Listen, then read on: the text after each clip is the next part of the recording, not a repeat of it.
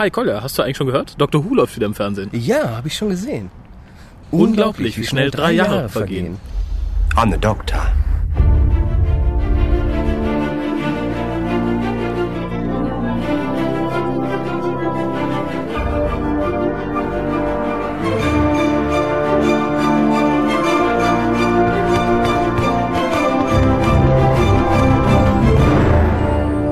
Hallo und herzlich willkommen zum Deutschen Doktor Podcast. Ähm, heute Open Air, weil Kolja war es nicht möglich, einen vernünftigen Raum in dem ganzen riesigen DKV-Gebäude zu finden mit, Find, mit findest, du, findest du das hier nicht vernünftig, wo wir hier sind? Hier ist Sonne, ich hasse die Sonne. Ja, wir sind nämlich auf der Dachterrasse.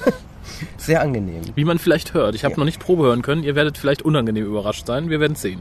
Ja, keine Ahnung. Ist halt sonnig, schön, komische Entlüftungsanlagen im Hintergrund. Nein, aber es ist grundsätzlich wirklich schön hier. Und womit wir beim Thema wären, aber erst möchte ich ähm, runter, runterrasseln, was wir hier so haben. ist das Thema. Nein, das Thema ist schön. Ah, Hm? Aber kommen wir erst zum üblichen Ladidadida. Der Hukas ist telefonisch erreichbar für euch unter 0211 5800 85951, wenn ihr uns ja, eine Mailbox Ansage hinterlassen wollt, zwei Minuten Maximum.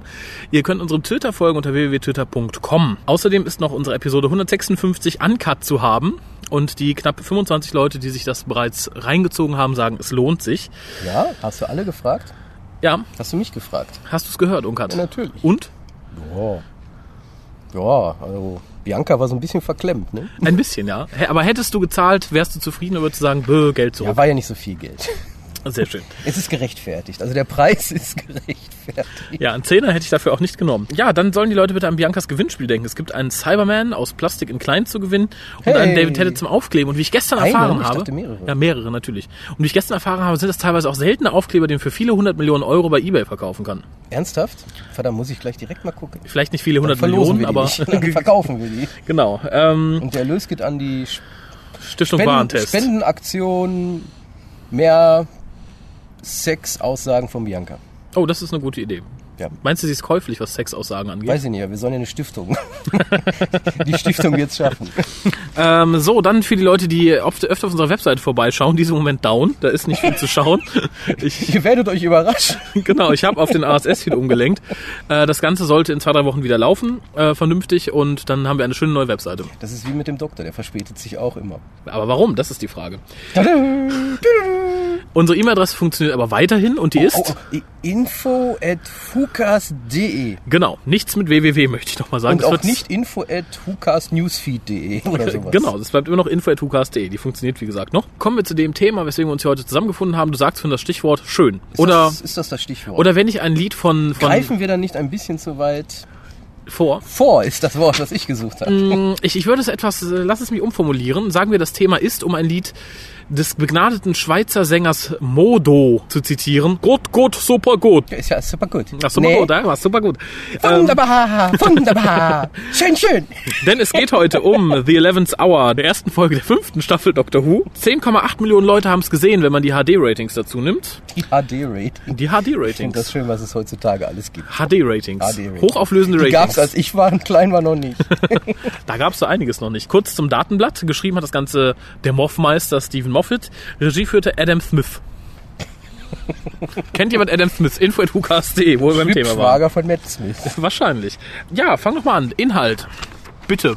Ja, es ist eine Regenerationsfolge und dementsprechend ist der Inhalt nicht so wirklich relevant. Korrekt. Deswegen erzähle ich doch gar nicht. Nein, also der Doktor frisch regeneriert, äh, stürzt mit der TARDIS ab, stößt im wahrsten Sinne des Wortes auf die junge Emilia Pond. Mhm. Äh, ja, im Laufe der Handlung, wo er versucht halt die TARDIS halbwegs wieder zu reparieren, macht er ein paar Zeitsprünge. Mhm.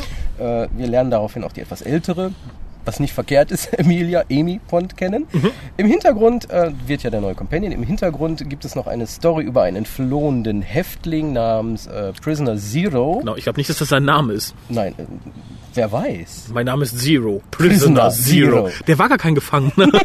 Der hieß einfach der hieß so. Ach ja, wo war ich stehen geblieben? Ach so, ja genau. Der die ganze Zeit bei Amy im Haus irgendwie gewohnt Genau, hat. in- in einem nicht drüber Raum. nachdenken, nicht drüber nachdenken. er hat in dem Raum gewohnt, den man nicht sehen konnte. Äh, ja, ähm, die Monsterhandlung der Woche ging halt darum, der Doktor soll irgendwie beweisen, dass er der Doktor ist und damit Prisoner Zero den Prisoner Zero Jägern übergeben und gleichzeitig findet er halt sich und den neuen Companion. Das Genau. ist die Handlung faktisch. Ja, mehr war ja auch nicht nötig, muss Nee. man sagen. Äh, zu bemerken gibt es noch, dass die Folge Überlänge hatte. Sie war nämlich 65 Minuten lang, äh, was, glaube ich, auch für eine Regenerationsfolge ganz sinnvoll ist. Also David Tennant hatte auch eine überlange Regenerationsfolge. Hat sich nur nicht gelohnt. Er lag die ganze Zeit im Bett. Ja, das stimmt. Das ist auch der signifikanteste Unterschied zwischen der ersten David Tennant-Folge und der ersten Matt Smith-Folge Nein, in Doctor möchte Who. ins Bett, Matt Smith nicht. tut etwas. Äh, David Tennant hat äh, 90% der Folge geschlafen. Ja, aber wir wollen ja nicht die Folge kritisieren. Christmas Invasion, die war nämlich gar nicht mal so schlecht. Aber Richtig. ich denke, wir müssen sie trotzdem später nochmal zu Rate ziehen, wenn es um die ersten Folgen eines neuen Doktors geht. Ja, prinzipiell ähm, katastrophale Folge, ganz schlimm, Dreck. Der Moffmeister hat da wirklich eine der schlimmsten Folgen aller Zeiten geschrieben. Bevor du Salz in die Wunde mancher Leute streust. ähm, wir, ich ich habe mir lange überlegt, bevor, wir, bevor ich heute hier hingekommen bin, wir können ja heute eigentlich sagen, was wir wollen. Wir haben faktisch in Augen dieser kleinen begrenzten Minderheit, auf die ich am Ende des Castes nochmal zu sprechen komme, ja sowieso schon verloren. Weil wenn wir jetzt sagen, die Folge war super, dann heißt es, Das, das sagt er ja nur, weil Rusty T nicht dabei ist und der tolle David Tennant nicht dabei ist und weil das Wort schwul nicht drin vorkam. wenn wir jetzt sagen, aber nee, es ist weiterhin schlecht, dann kommt es, Seht ihr, wir haben doch gesagt, ihr mögt das Ganze neu nicht. Will, will. Ihr seid ja immer nur am Meckern. äh, insofern sind wir ja praktisch befreit. Wir können machen, was wir wollen. Ist dir das Pack irgendwie wichtig? Nein, eben nicht. Ja, also- Ich sage, wir sind befreit, wir können machen, was wir wollen. Aber äh, ich, ich höre, man, es war ja auch schon im Fandom zu lesen. Insofern, ähm, was fällt dir als erstes zu der Folge ein? Wie gesagt, es ist äh, die Vorstellung eines neuen Doktors. Und in, dem, in der Hinsicht, man möchte ja den neuen Doktor sehen. Und das tut man. Eigentlich in jeder Szene sieht man den neuen Doktor. Man sieht, wie er agiert. Man sieht, wie er an der TARDIS hängt. Man sieht, wie er aus dem Swimmingpool ge gekrochen kam. Man sieht, wie er die Lösung sucht. Man sieht, wie er, man sieht, man sieht, man sieht. Was, und das ist genau das, was mir persönlich sehr gut an dieser Folge gefallen hat. Ähm, das Problem in den meisten Premierenfolgen bisher, sei es jetzt Rose, sei es ähm, Christmas Invasion? Christmas Invasion, sei es auch Smith and Jones im gewissen Sinne, neuer Companion, Ja. sei es Partners in Crime, es wurde immer die Geschichte des Companions erzählt. Stimmt. Und der Doktor taucht als Nebencharakter auf. Stimmt. Und hier haben wir dann tatsächlich mal eine Geschichte des Doktors, wo der Companion der Nebencharakter ist, aber witzigerweise erfährt man mehr über diesen Companion als über alle anderen zuvor. durch winzige kleine Nebensätze, durch äh, Gesichtsausdrücke, die zeigen, oh mein Gott, die Frau ist verrückt. ähm, und das hat mir persönlich sehr gut gefallen, dass wir einfach mal eine Geschichte des regenerierten Doktors gesehen haben und nicht die Geschichte der asozialen, weiß ich nicht was, die dann zufällig den Retter in der Not findet, der sie dann entflieht, mit ihr entflieht ins Weltall, sondern einfach nur, ja, so, der Doktor ist da, der Doktor hat ein Abenteuer erlebt und am Schluss packt er noch den nächstbesten Rotschopf ein, den er finden kann. Den nächstbesten. Äh, nein, wo wir schon mal bei Amy sind, ähm, fangen wir doch mal mit den Sachen an, die neu sind. Eigentlich alles. ähm, nein, vor allem geht's mir da, wir haben ähm, die äußerlichen Neuigkeiten. Ich denke, die sollten wir vielleicht, vielleicht zuerst mal ansprechen, bevor wir komplett auf den Inhalt eingehen. Wir haben einen neuen Vorspann. Wie gefällt dir der neue Vorspann? Eigentlich ziemlich gut. Bis auf die Musik, die irgendwann mal kippt. Also der Anfang der Musik, der ist schon ziemlich gut. Ja. Auch der Anfang des Trailers ist gut. Also in dem Moment, wo der Höllenschlund beginnt, da, Ja. da fängt das an, Ganze an so ein bisschen merkwürdig zu sein. Aber ansonsten finde ich den Trailer enorm gut. Man hat Mhm. Den- den Vorspann. den Vorspann enorm gut. Man hat so wirklich das Gefühl, man wird hineingerissen in die Folge. Ja, geht mir ähnlich. Ähm, zum einen hat man ja einen Teaser und manchmal ist ja auch so, nach dem Teaser kommt dann, ja, jetzt kommt der Vorspann, ja, okay, okay, okay. Aber irgendwie macht dieser Vorspann Spaß. Ja. Es macht Spaß, den zu sehen, es macht Spaß, die Musik zu hören und allein so einen kleinen visuellen Gag, wie, äh, wie jetzt hier die, die Blitze, die die TARDIS aus dem Kurs schlagen oder wie dann aus dem Doctor Who-Logo die, wieder dieses drehende TARDIS wird. So, so kleine Gags, die es einfach Spaß machen, dann zuzusehen. Ähm, die Schriftart für die Namen ist ein wenig gewöhnungsbedürftig, finde ich. Es ist halt dieselbe wie für das Logo, ne? Diese etwas klobige. Ja, für das Logo ist es ja schön, aber wenn ich dann Matt Smith und Karen Gillan lese in derselben Schriftart, das finde ich dann nicht mehr ganz so schön, aber passt halt. Ist in sich schlüssig und ähm, ich finde, der Vorspann ist sehr gut. Ja, finde ich ähnlich. Also jetzt tut mir auch weh, dass ab der Höllenschlund-Sequenz dann tatsächlich das alte Murray Gold-Theme fast eins zu eins wiederverwendet wurde. Äh, aber ansonsten erst düster, ist toll. Ich bin Wesel auch fast ausgerastet, als ich es gesehen habe. es ist super.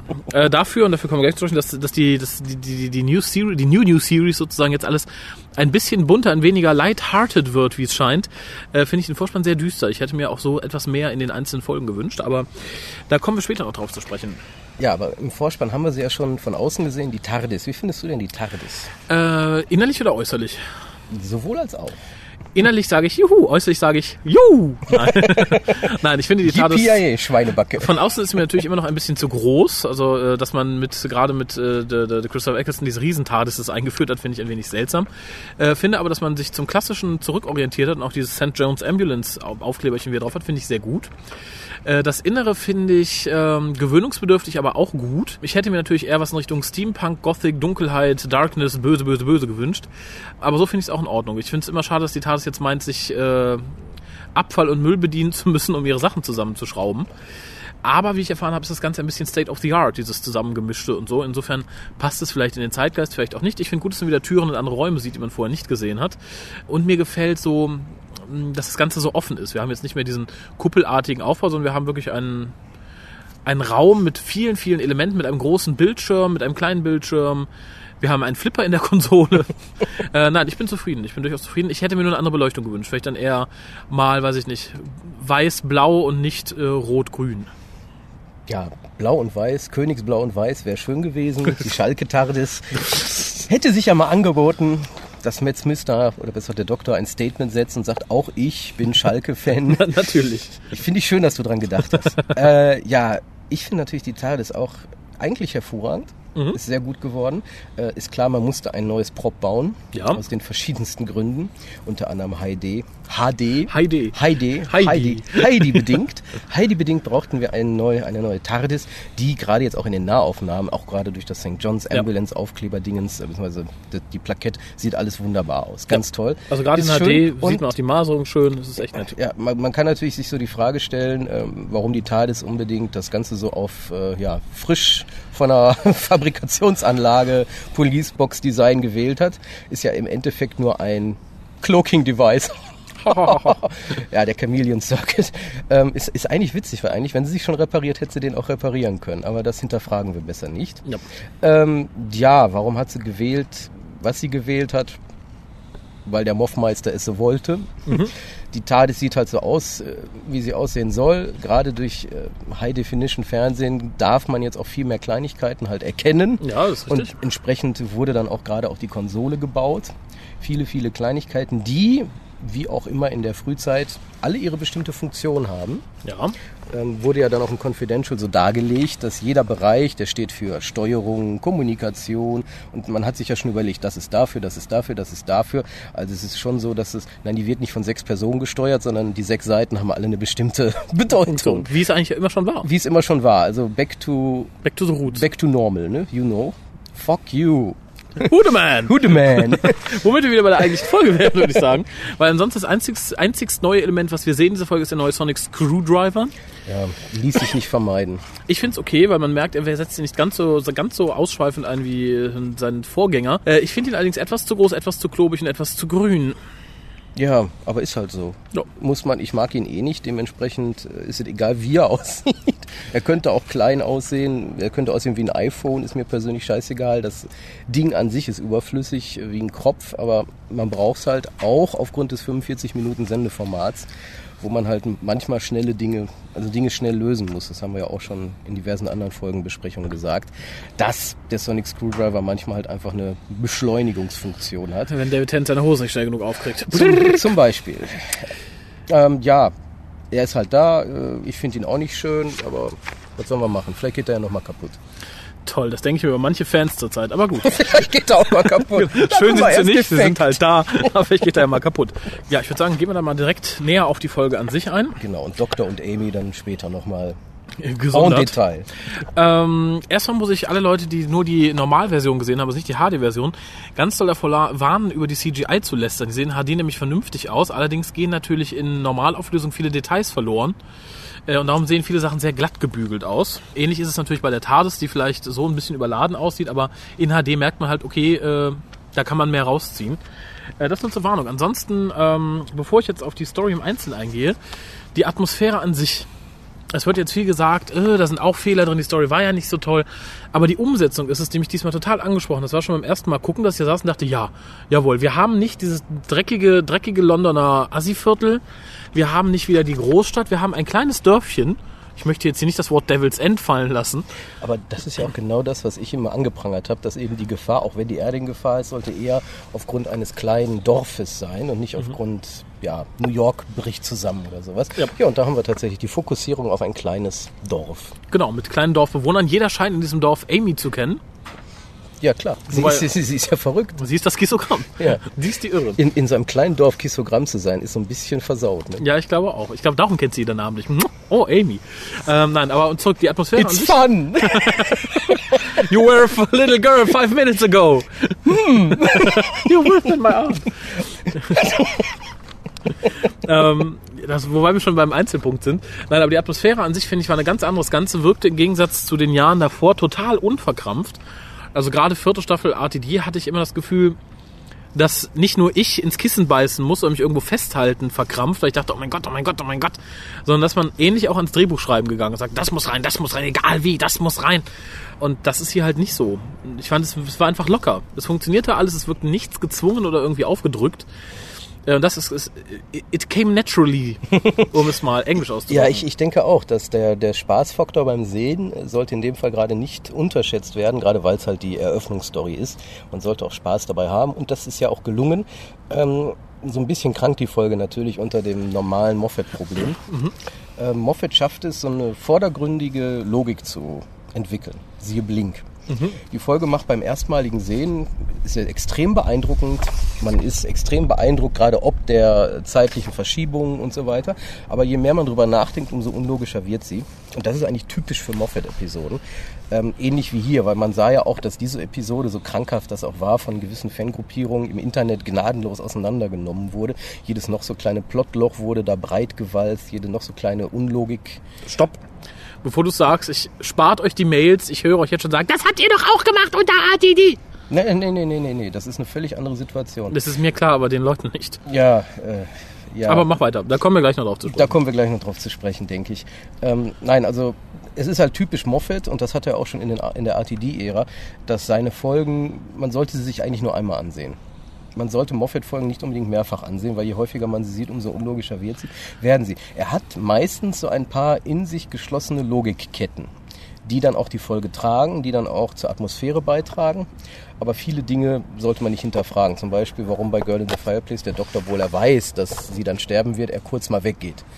Am Schluss. Also was total schwachsinnig ist. Das kann kein Mensch in diesem Moment, wo sogar jeder dumme Zuschauer, und davon gab es eine Menge zu der Zeit schon wieder, ähm, gesagt mal, warum geht sie denn jetzt weg? Die ist doch gleich nochmal 30 Jahre älter oder tot. Wobei ich da Elevens auch ein bisschen Schutz nehmen muss. Ich habe es mir da, glaube ich, fünf oder sechs Mal gesehen. Äh, es wird nicht schlimmer. Also es ist, es ist ein paar, paar Sachen denkst du, hm, okay. Nee, nee, nicht kriegst du schlimm. aus Nur man erkennt halt, da, da und da sind Löcher. Ja, aber aber da die hält sind nicht schlimm. Grenzen. Die sind nicht ja. schlimm. Das sind alles keine schlimmen Dinger, weil die Geschichte an sich funktioniert. Ähm, Prisoner Zero ist halt bei Amy im versteckten Zimmer. Ist halt so. er bildet halt so einen entsprechenden Link mit ihr und diesen Koma-Patienten. Ja, da, halt da, so. damit, damit habe ich das größte Problem, glaube ich. Weil das Gebäude wurde ja irgendwann mal gebaut. Und in bin ich mir nicht sicher. Und ja, ich auch, das kommen wir auch später noch zu. Ähm, und ähm, theoretisch muss ja auch immer schon das Zimmer existiert haben, in dem Prisoner Zero wohnt. Und das heißt, er muss ja schon viel länger als Amy da wohnt, wohnen, weil sonst wäre ihr ja irgendwann vorher aufgefallen, dass plötzlich ein Raum fehlt, den sie nicht mehr gerne anguckt. Da müsste aber auch der Crack in Time and Space schon länger da sein. Ja, eben. Da kommen wir auch noch drauf zu sprechen. Jawohl. ähm, So viel ansonsten, Versprechungen, wir werden keine davon halten. äh, ansonsten zur Atmosphäre an sich. Moody Gold zu behalten war meines Erachtens nicht die brillanteste Idee. nee, Ich finde aber in der Folge hat er bewiesen, er kann ganz gut. Die Musik hat mir in der Folge durchweg gut gefallen. Konjunktiv ist das Wort der Stunde. Könnte, ja, Er könnte, er könnte. Ich finde, die hat Und, er auch ähm, durchaus, auch um also- ein bisschen vorzugreifen, also gerade in Victory of the Daleks, Ja. da haben wir ja wieder einen der typischen Murray Gold Tiefpunkte erreicht. Die pathetische was pathetische Musik betrifft. Katastrophal. Ähm, ja gut, vielleicht haben wir ihn noch dieses Jahr und dann ist er weg. Ja, aber wie gesagt, in, hier in äh, Eleven's Hour konnte ich gut mit ihm leben, passte auch insgesamt zur Atmosphäre. Ähm, das Schöne an der Folge an sich fand ich war die Geschwindigkeit. Das Ganze wird in einem atemberaubenden Tempo erzählt, ähm, aber ohne irgendwie grob zu schlabbern. Also es wurde an keiner an keiner Stelle langweilig oder langatmig oder dass du sagtest, macht voran. Es gab keine Quatschszenen, es gab keine Nee, richtig, es gab nichts Überflüssiges Ja. eigentlich. Jede Folge war in gewissem Sinne wichtig. Jede, genau. Jede Szene meinst du? jede Szene war Ja. wichtig. ja, ganz besonders gefallen hat mir ähm, die Anfangsszene, also die Anfangsszenen mit der jungen Amy. Also sollte ich irgendwann durch einen schwerwiegenden Unfall meine Genitalien verlieren und impotent werden, das wäre ein Kind, das würde ich adoptieren, sofort. Ich fand die kleine Amy süß. Und ich hätte mir gewünscht, der Doktor nimmt sie mit auf eine Reise. Wie war das? Die Cousine von. Das ist die Cousine von Karen Gillan, ja. Die sich, die sich seit Jahrzehnte sozusagen nicht gesehen haben. Ja, Ja. Jahre nicht gesehen Ja, ja. Jahrzehnte. Jahrzehnte nicht gesehen haben. Nee, die wurden ja irgendwann mal getrennt und ähm, die sind. Bei der Geburt. Bei der Geburt ist die Cousine. Karen Gillan getrennt wurden in worden. einen Teilchenbeschleuniger gesteckt. Ja, das wird erklären, warum Amy so komisch ist. Äh, nein, aber ganz Nein. im Ernst, ich fand die Szene total süß. Die Kleine hat gut gespielt. Ja. Und ich, ich finde, es legt einen ganz schönen Grundstein, weil ich mag die Prämisse, die wir auch schon ein bisschen in Girl in the Fireplace hätten, allerdings in, in puncto Liebe, hier nicht in puncto Liebe. Dieses, oh Gott, der Doktor ist der Held meiner Kindheit, ich habe irgendwie von ihm geträumt, er hat mich in meinen Gedanken überall mitgenommen, auf alle möglichen Sterne und so, und den gibt's nicht wirklich, huch, da ist er ja. Und deswegen kennt ihr auch ganz, äh, wie heißt die Stadt? Oh, weiß ich nicht. Ganz klein Dorf. Genau, kennt den Doktor. Von dem Doktor und es ist so schön. Aber um noch mal kurz das aufzugreifen, weil ich habe mir das extra aufgeschrieben, damit ich es nicht vergesse. Weil ich habe ja gerade die Plotlöcher oder halt die Ungereimtheiten zumindest angedeutet. Es gab eine, und das, das meinte ich mit so typisch, das ist typisch Moffat, dass er sich dann was rauspickt. Und ähm, das ist ein in sich logische, logischer Aufbau. Nämlich am Schluss ist ja der Höhepunkt, wo der Doktor auf Prisoner Zero als Amy plus Doktor trifft. Ja. Das ist ja so die große Auseinandersetzung am Schluss, der Showdown. Und wäre das einfach so passiert, so die, diese ganze Szene, er wäre der Doktor gewesen und plötzlich kommt Klein Amy hinter vor, wäre irgendwie komisch gewesen. Aber das wurde ja die ganze Folge konsequent aufgebaut. Der ähm, Koma liegende Mann träumt von seinem Hund, also ist er mit seinem Hund da. Ja. Später kommt die Frau mit den Kindern. Also es wird die ganze Zeit logisch aufgebaut, dass Prisoner Zero eben nicht eine Person sein kann, sondern meistens zwei sind. Mhm. Und deswegen ist es auch nicht so, oh, guck mal, jetzt nur um das Schocksequenz haben sie den Doktor nicht, sondern mit Amy zusammen. Ja. Sondern das ist konsequent von der ersten Minute an aufgebaut worden. Und das hat mir enorm gut gefallen. Das ist so eine typische, das ist ein typisches Moffmeister-Ding, wo er dann Ja. tatsächlich mal auch verzeigt, was er drauf hat. So, so Kleinigkeiten, die es einfach, ohne dass man drüber nachdenkt, die Folge logisch erscheinen lassen. Ja, ich finde generell, der, der ganze Aufbau in der Folge gelingt Stephen Moffat in der Regel besser. Also er schafft es immer, einen guten Spannungsbogen zu halten und gut Elemente ineinander zu verweben. Also das ist das, was- was ich Russell T. auch oft vermisst habe und bei Stephen Moffat eben nicht. Ja, und Moffat macht kein Drama-Baby-Drama, Genau. sondern Moffat erzählt eine Geschichte mit zum Teil suspekten Charakteren, Ja. sehr überhöhten Charakteren meistens, aber trotz alledem macht er sich immer noch Gedanken über eine Story, wohingegen ähm, RTD das genau umgedreht hat. Die Story war für ihn nicht ganz so wichtig. Die Charaktere waren passiert wichtig. zwischen den Charakteren. Und das sah man hier schon direkt in der allerersten Episode unter Moffat. Und ich glaube, da sind wir zufrieden mit, wenn es so weitergeht. Ja, ich auch. Das ist nämlich das, was viele jetzt auch vorwerfen, dass man sagt, ja, die Charaktere und gerade die Nebencharaktere haben nicht mehr so eine Tiefe wie bei Russell T. Davis. Ich persönlich brauche es nicht. Nicht jeder Nebencharakter braucht eine hinreißende Geschichte, die einen zum Heulen äh, bringt. Also Ja, aber das scheint ja, also manche scheinen das ja zu fordern. Auch jetzt, auch hier wieder ein Vorgriff. Ähm, Wir haben ja gerade Victory of the Daleks gesehen schon, wo dann auch gefordert wurde, dass hier dieser Cyber-Doktor da, das, da hätte man doch emotional was machen können. Nein, will ich nicht sehen. Das hätte gestört. Es reicht so, wie es war. ja, finde ich, finde ich Keine ähnlich. emotionale Scheiße, sondern mal eine vernünftige Geschichte. Und die kriegen wir im Moment. Und die haben wir auch mit 11th Hour gekriegt, so kurz und prägnant sie vielleicht auch war. Aber das auch hier gilt, ja, das ist halt dem 45, in dem Fall 60, aber 45 Minuten Format geschuldet. Man kann Geschichten, und gerade weil es die Regenerationsfolge ist, nicht so ausweiten. Entscheidend ist der neue Doktor. Ja. und da haben wir schon ungefähr 50 Prozent der Folge damit schon mal blockiert. Und was Plus machen neue? Companion. Ja. Was machen wir also? Wir nehmen was, sag ich mal, Klassisches und klassisch wäre in diesem Fall zum Beispiel, wir nehmen Part, nein, nicht Partners in Crime, Smith Jones, was ja auch relativ gut funktioniert hat als Einführung eines neuen Companions. Sicherlich, ähm, Smith Jones ist eine ähnliche Story im Sinne von, die Judun waren auf, de, äh, auf der Jagd nach diesem Gehirnschlabbervampir. Äh, hier haben wir halt nicht die Judun, sondern die Atraxi. Atraxi, genau, die Ataris. Die ich übrigens ein bisschen doof fand, muss ich sagen. Es sind fliegende Augen. Nein, es sind, es ist, es sind die unehelichen Kinder von Sauron. die, die, die unehelichen Kinder von Sauron mit einem Leuchtturm. Ganz kurz, bei den Atraxi habe ich mich nur gefragt, sind die Atraxi, also die Augen, die Schiffe? Weil irgendwie müssen die den Prisoner Zero ja auch unterbringen. Die stecken den sich ja nicht einfach ins Auge. Er ist ja tot. Ach so, tote Dinger, steckst du dir tote Würmer ins Auge? Nein, die haben ihn, die haben ihn getötet und der ist jetzt In die Sonne geworfen, genau. Genau. Also Durch die- den Riss in der Zeit zurück, weiß ich Die nicht. Atraxi sind riesige Augen. Okay, Ähm, weiter geht's. zu Smith vernachlässigen. äh, ja, Smith Jones. Ähm, genau, als Einführung eines neuen Companions sicherlich vergleichbar. Deswegen, ähm, ja, wir haben halt die Judun-Analogons in den Atraxi Aha. und wir haben halt den Vampirschlabber äh, Prisoner Zero in diesem Fall. Mhm. Ähm, aber da, da hört dann ja auch schon der Vergleich im Endeffekt auf. Auf der einen Seite haben wir, und ich glaube, wir werden später noch ein MP3 mit dem Thema haben, ein Krankenhaus, was auf den Mond transportiert wird. Ja. Auf der anderen Seite ein kleines Dorf, in dem ein Ententeich ohne Enten ist. Stimmt. Das So. ist vielleicht auch und wer, wer da den hat. Unterschied nicht sieht, der tut mir leid. Ja, das stimmt. Ja, zu Traxi ist noch zu sagen, dass sie am Ende natürlich den Prisoner mitnehmen. Und der Doktor seine Rede hält, die er in Christmas Invasion schon angefangen hat, nämlich The Earth is protected Defended. from me. Genau. Nur ich habe ein bisschen die Hoffnung, oh, da kommen Colliers Kollegen. Begrüßt Sie, Hörer. Das sind nicht meine Kollegen. Ich habe diese Menschen noch nie gesehen. Es ist ein großes Gebäude. Ähm, so, wir Zwei warten. große Gebäude. Bald kann man euch googeln, Mädels. Mhm. So, Ich weiß auch nicht, was die machen. Eigentlich müssen sie arbeiten. schwärzt direkt beim Betriebsrat an. Ähm, nein, ähm, die, die Rede, die schon in Christmas Invasion vom Doktor gehalten wurde, ähm, und viele sagten, öh, da wiederholt er sich das ja so sehr ten, was soll das denn?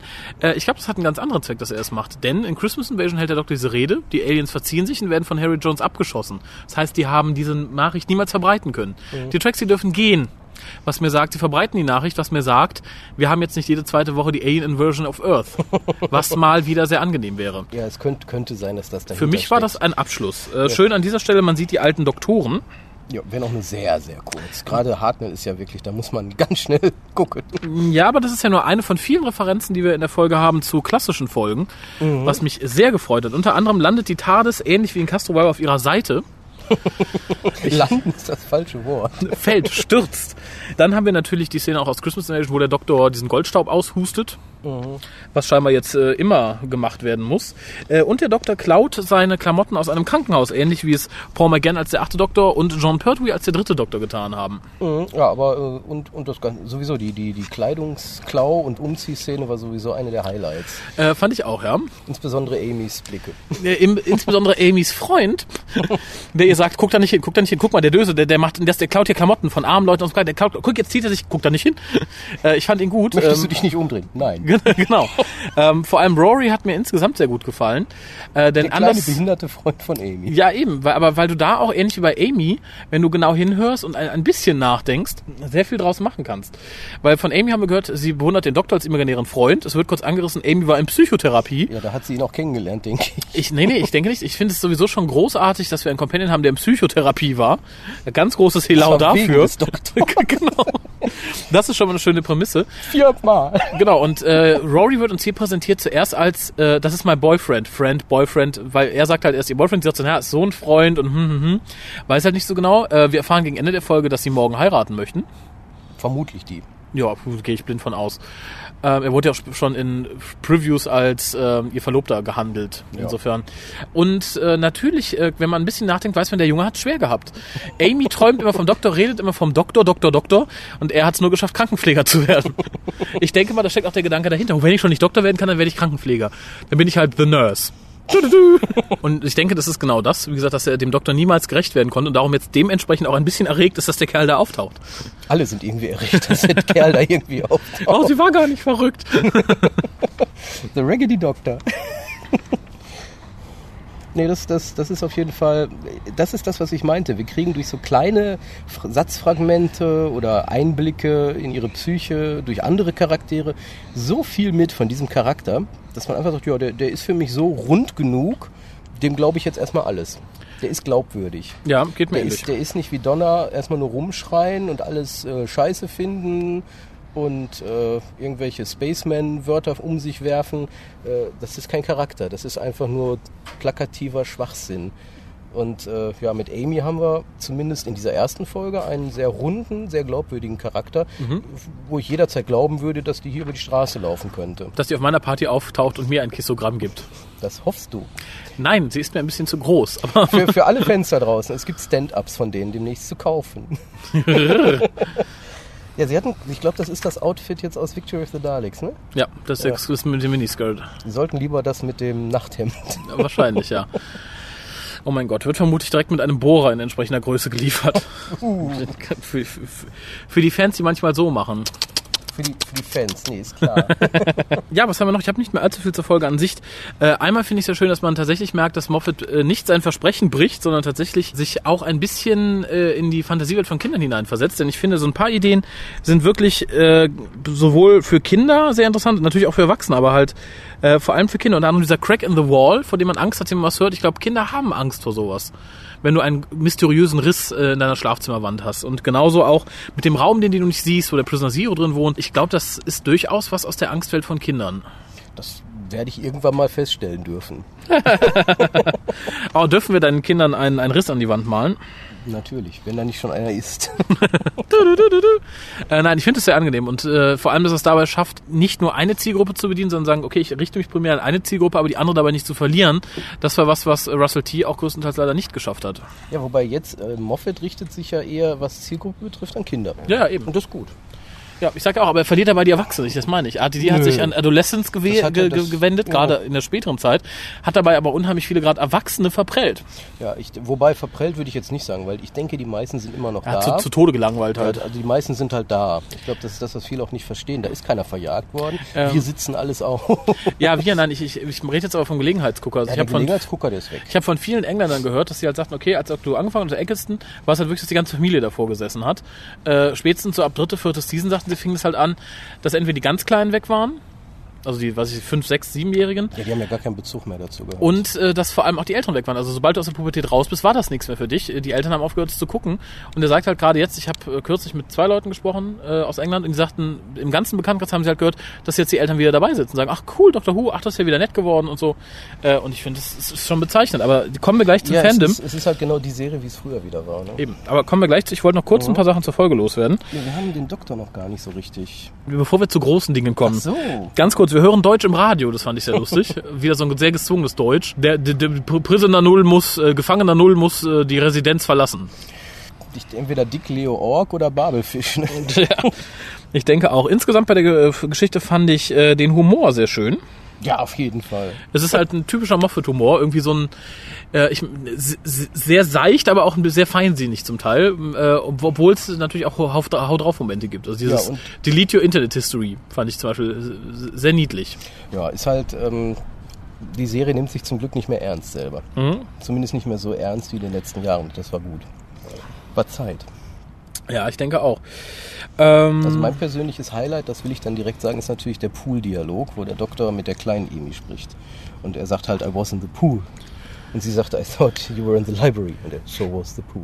Das ist persönlich mein persönlicher Lieblingsgag, weil er so richtig, der, der zeigt eigentlich, der, der ist repräsentativ für mich. Das geht mir ähnlich mit diesem Stück, wo sie sagt, sie ist ein Kissogramm und der Doktor fragt, ist ein Kissogramm und sie sagt, ich gehe zu Parts und Küss Leute und er guckt sie total frech an und sagt dann so, äh, you were a little girl five minutes ago und sie sagt, du bist schlimmer als meine Tante und er sagt, ich bin der Doktor, ich bin schlimmer als die Tante von jedem und so stelle ich mich nicht immer vor. Fand ich gut, ich finde es ist eine sehr schöne Art von Humor. Interessant auch in Bezug auf Amys Charakter und in dem, dann können wir auch direkt zum Doktor kommen, dass sie natürlich als erwachsene Frau sich immer noch als Kind visualisiert mit dem Doktor in ihrer Hand. Ja. Fand ich, das sagt unendlich viel über diesen Charakter aus, würde ich sagen. Ja. Wirklich unendlich viel. Bestätigt nur das, was ich die ganze Zeit hier versucht habe, in meinem rudimentären Deutschkenntnis. Äh, schön in dem Zusammenhang fand ich dann auch, dass der Doktor sich erst nicht erkennt. Wer ist das denn? Das bist du. Oh. Tatsächlich. Es müsste halt übrigens so O-Beine, es ist schön. Man merkt, er war Fußballer, man merkt, er hätte niemals im Tor stehen dürfen. ja, auf gar keinen Fall. Ja, und jetzt weiß ich auch, ich habe mich ja lang gefragt, was denn Moffat meinte, als er lobte, dass es Matt Smith läuft wie eine betrunkene Giraffe. Er hat recht. Er läuft wie eine betrunkene Giraffe und ich finde es Und großartig. das ist gut so, genau. Und so muss es sein. Der Doktor muss ein bisschen anders sein. Ja, und der Doktor ist ein bisschen anders. Also ich hatte erst auch Befürchtungen von wegen zu jung etc. pp. oder großartig. Der Doktor ist wieder ein bisschen alberner als zuvor, aber nicht verkrampft albern. Er ist kein hohler Phrasendrescher, wie es äh, der, der zehnte Doktor zum Teil war. Viele sagen ja, er flirtet ja nicht mehr so und so. Ja, warum auch? Er hat's nicht nötig. Der Mann hatte schon so viele Weiber im Bett, der muss nicht mehr jede Assi-Tussi auf der Erde anflirten. Der denkt sich auch, na, Rose, da hatte ich was Besseres. Ja, jetzt hat er eine rote. genau. Ähm, in, Ein Fotomodel. interessant, dass beide so groß sind, möchte ich noch mal bemerken. Ja, wobei Smith ist ja kleiner als sie. Ja, ja, aber wir sind ja beide um die 1,80. Also, Ja. wie man merkt, werden darum auch die Daleks geupdatet später. Ja, was, kann man zum Doktor an sich sonst noch sagen? Äh, natürlich merkt man hier noch so ein bisschen Nachwirkung der Regeneration. Es ist immer schwer, einen Doktor innerhalb der ersten vier, fünf Folgen einzuschätzen. Also ich denke, er braucht schon eine halbe Staffel vorher, bevor man eindeutig sagen kann, ja, passt, passt nicht. Ja, und inzwischen ist es ja auch schon, ich will nicht sagen Tradition, aber die meisten Darsteller oder die Regisseure, die legen dann auch den Doktor in der Regenerationsfolge so an, dass er immer noch alte Doktoren durchscheinen lässt. Ja. Also spiel das jetzt doch mal wie Baker, spiel das jetzt doch mal wie McCoy, so in diese Richtung. Wobei ähm, die dominantesten Momente, fand ich, hatten so die, ich nenne es mal jetzt die zweiter Doktor-Kopien. Also das war immer das, wo ich gesagt hatte, das, das passt so ein bisschen. So die Ja. Optik und das Verhalten, gerade als er so den, zweiten, den inneren zweiten Doktor gechannelt hatte, das passte am besten. Ja. Und ich denke, das sieht man auch in den nächsten Folgen, das scheint sich auch so ein bisschen zu stabilisieren. Er hatte auch so seine Hartnell-Momente oder wird sie haben, er hat Mhm. seine äh, Tennant-Momente sicherlich, aber das ist ja auch richtig so. So muss das ja auch in einer Regenerationsfolge sein. Ja, ich- wir hatten leider nie eine Eccleston-Regenerationsfolge, sonst hätten wir das da vermutlich gehabt, dass er den inneren McGann gechannelt hätte. Komm. Stimmt. Äh, ja, ich finde es ja auch gar nicht verkehrt, dass man dass ähm, man auch später noch andere Doktoren wiedererkennt. Äh, nur ich finde es immer, dann wird es ein bisschen unangenehm, wenn jemand tatsächlich nur irgendwie doktorisch spielt, ohne was Eigenes mit reinzubringen, wie das meines Erachtens bei äh, David Tennant sehr oft der Fall war. Äh, und das ist bei Smith hier schon nicht so. Ich finde, man merkt schon einen sehr eigenen Turnus zum Teil. Natürlich merkt man auch Au- Ausreißer, gerade in Richtung äh, 10. Doktor. Gerade am Anfang äh, ahmt er ihn manchmal nach, was aber nach einer Generation gar nicht so verkehrt ist. Ähm, Insofern, ja, was, was kann man sonst noch sagen? Nicht viel. Doch, eine Szene ist noch äh, bemerkenswert, weil sie viele YouTube-Videos nach sich gezogen hat, nämlich die Szene, in der Dr. Fischstäbchen mit Vanillesoße isst. Das ist Äh, wieder typisch, dass die Leute sich auf so einen Quatsch dann stürzen. Ja, und es gibt mittlerweile diverse Leute, die tatsächlich YouTube-Videos von sich online gestellt haben, wie sie Van äh, Vanillestäbchen mit Fisch essen. Haha, Fischstäbchen mit Vanille essen, Soße, und die finden es gar nicht so schlecht. Ja, aber was soll das? Sag mal, habt ihr eigentlich, seid ihr so bescheuert? Ist, ist, äh, jetzt ehrlich, das würde ich solche Leute immer gerne fragen. Seid ihr so völlig beknackt, dass ihr jeden Scheiß nachmachen müsst? Weil, äh, versteh, ich verstehe das nicht. Halt den Gedanken fest. Ich komme noch etwas zum Abschluss der Geschichte, möchte ich noch dazu sagen. Äh, nämlich, es beschwerten sich ja viele, auch gerade im Verlauf der Staffel, die jetzt, der, der Folgen, die jetzt noch kommen. Uh, der, der, der, der, der, der ähm, rote Faden, der ist so offensichtlich und so doof. Science will fall und wir sehen den Crack. Äh, sehen ja auch in den nächsten Folgen. Ich bin der Meinung, und da gibt es auch viele Anhaltspunkte für, dass der Crack tatsächlich eine Art MacGuffin ist, der uns nur von dem ablenken soll, was wirklich passiert. Äh, beziehungsweise nur ein Symbol ist, was überall gezeigt wird, aber äh, nicht mehr. Also anders als Bad Wolf, wo man überall einfach mal Bad Wolf draufgeschrieben hat, äh, werden uns, glaube ich, sehr viel mehr Signale gesendet, was da schief gehen kann die halt nur viele Leute einfach nicht sehen oder nicht sehen wollen. Ich denke, das Ganze wird ähnlich, wenn auch nicht ganz so komplex wie die zweite McGann Audiostaffel, wo man halt schon in der ersten Folge hörte, oh, äh, H.G. Wells erinnert sich nicht an Shakespeare. Wie kann das sein? Das muss ein Fehler sein. Und sowas zog sich ja durch mehrere Folgen. Und ich denke, hier ist es ähnlich. Ja, es, es, kann, es kann in beide Richtungen natürlich, es kann in beide Richtungen ausschlagen. Also es kann wirklich sowas plakativ Dummes einfach sein.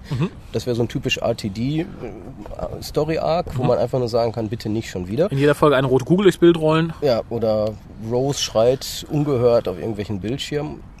Liebe Kinder, das ist kein Story-Arc, das ist Verarsche. ganz schlechtes Schreiben und Verarsche.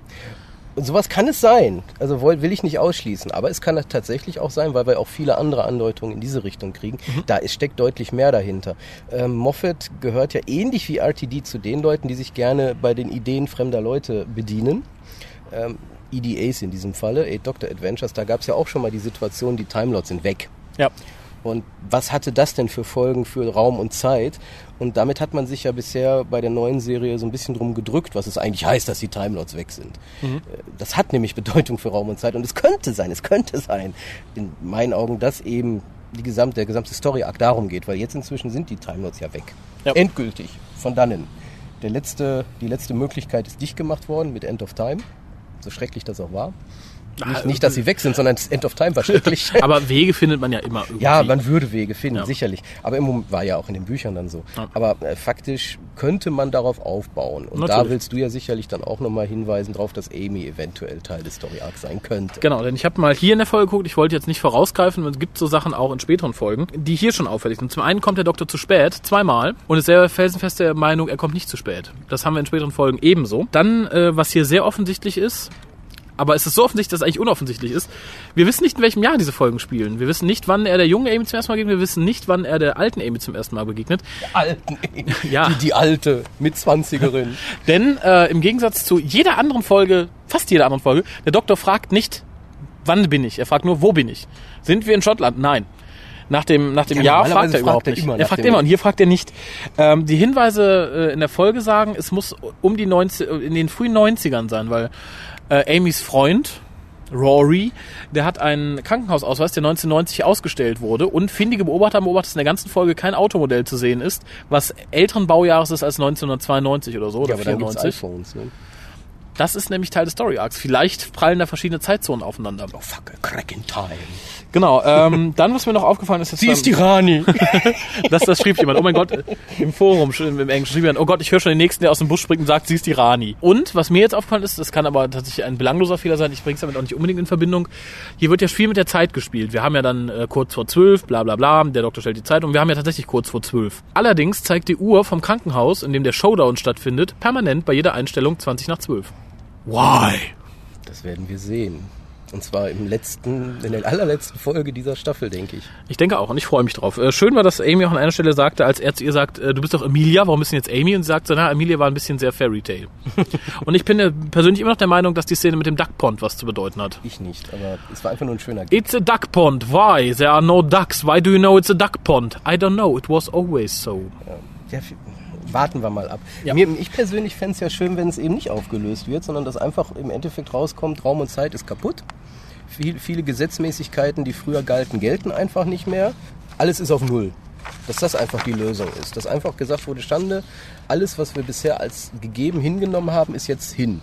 Dass das einfach, da kann man sicherlich noch eine Gefahr draus machen, aber dass trotzdem einfach okay, das akzeptieren wir jetzt und Amy ist halt so und so, so, so, so und dort akzeptieren wir halt. Mm, Ja, also ich möchte schon eine Erklärung. Ich fürchte auch, oder ich, ich hoffe, fürchte, Schrägstrich, wir kriegen in der letzten Folge so eine Szene, wie wir hier in der ersten hatten, wo der Doktor sich erinnert, was er gesehen hat. Wo du praktisch so im so, Rückschnitt. ja, ja. Ich denke, sowas sehen wir dann in der letzten Folge durch alle Episoden durch. Genau. ja. Äh, hätte ich aber so nichts gegen. Tja, äh, damit bin ich am Ende dieser Folgenbesprechung. Stimmt, wir sind eigentlich durch. Ne? Gib mir Bewertung. Ähm, ja, ist schwierig, weil man, man muss diese, man kann oder muss diese Folge ja in verschiedenen Relationen sehen. Zum einen in Relation der Gesamtserie Doctor Who, man kann die Folge sehen in Relation zu der jüngeren Historie oder man setzt sie einfach dahin, wo sie meines Erachtens nach hingehört, die erste Folge eines neuen Doktors Schrägstrich Companions.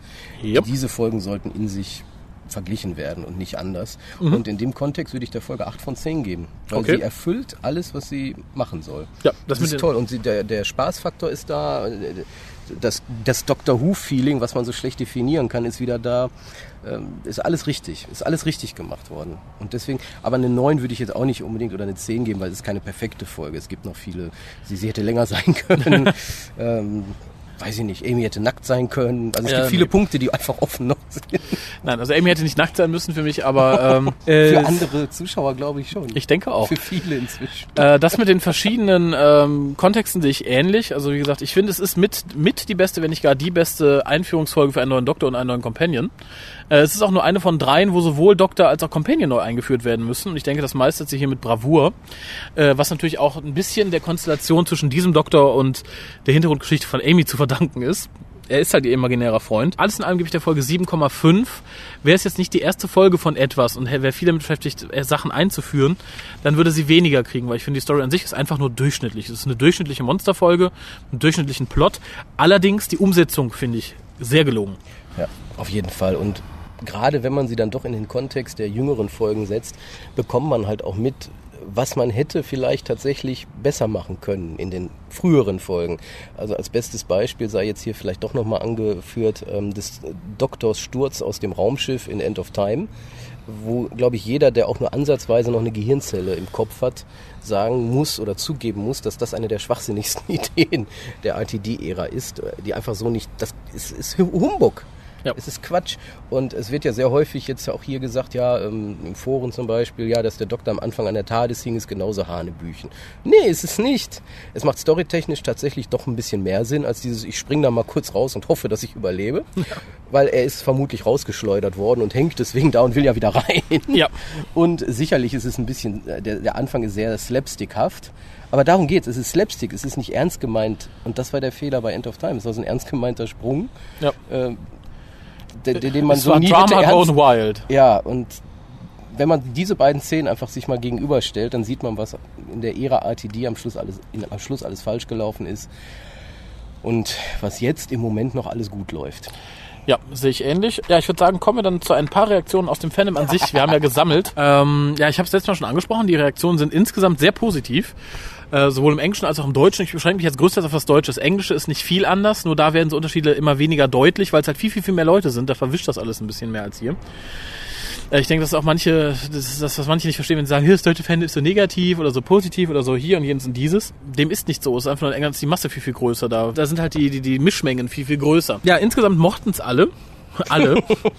ähm, nee, auch viele Leute, von denen ich gedacht hätte, okay, die werden Terz machen, wenn Tent weg ist oder so, oder dem nachtrauen oder so. Gar nicht. Die waren so angetan von der ersten Folge, dass sie sagten, nö, ich vermisse ihn jetzt nicht mehr groß, es war großartig, Matt Smith ist toll. Die einzigen, die jetzt schreien, ist wirklich eine ganz, ganz kleine Gruppe von ehemaligen, wirklich Hardcore-Tennant-Fans. Äh, und die schreien wirklich. Es ist, es ist faszinierend zu beobachten. Nein, peinlich, nicht faszinierend. Es ist wirklich peinlich. Ich finde es faszinierend. Es ist ein bisschen wie, weiß ich nicht. Pest und Cholera sind ja auch fies, aber es ist ja faszinierend, die im Petri-Disch mal anzugucken, oder? äh, und da, da geht es mir ähnlich. Äh, vor allem, das Geschrei war ja schon groß nach der zweiten Folge. Und dann sagt jemand, hör mal, ihr reagiert ja ein bisschen über, na, die anderen waren doch genauso, äh, dass die anderen dafür tatsächlich vier Jahre oder fünf Jahre teilweise gebraucht haben, bis sich das auf das Level gezüchtet hat. Das übersieht da jeder. Äh, und dann sei es, glaube ich, jedem Außenstehenden verziehen, wenn das ein bisschen nach blinder Bockigkeit aussieht, weil sein Sexobjekt nicht mehr mitspielen darf. Das hast du jetzt sehr schön gesagt. Ich wüsste jetzt gar nicht, was ich da hinzufügen sollte. Aber irgendwas wird mir schon noch einfallen. Okay. Nein, es ist, es ist schon wahr. Also dieses Bockigkeit, denke ich, ist das richtige Wort.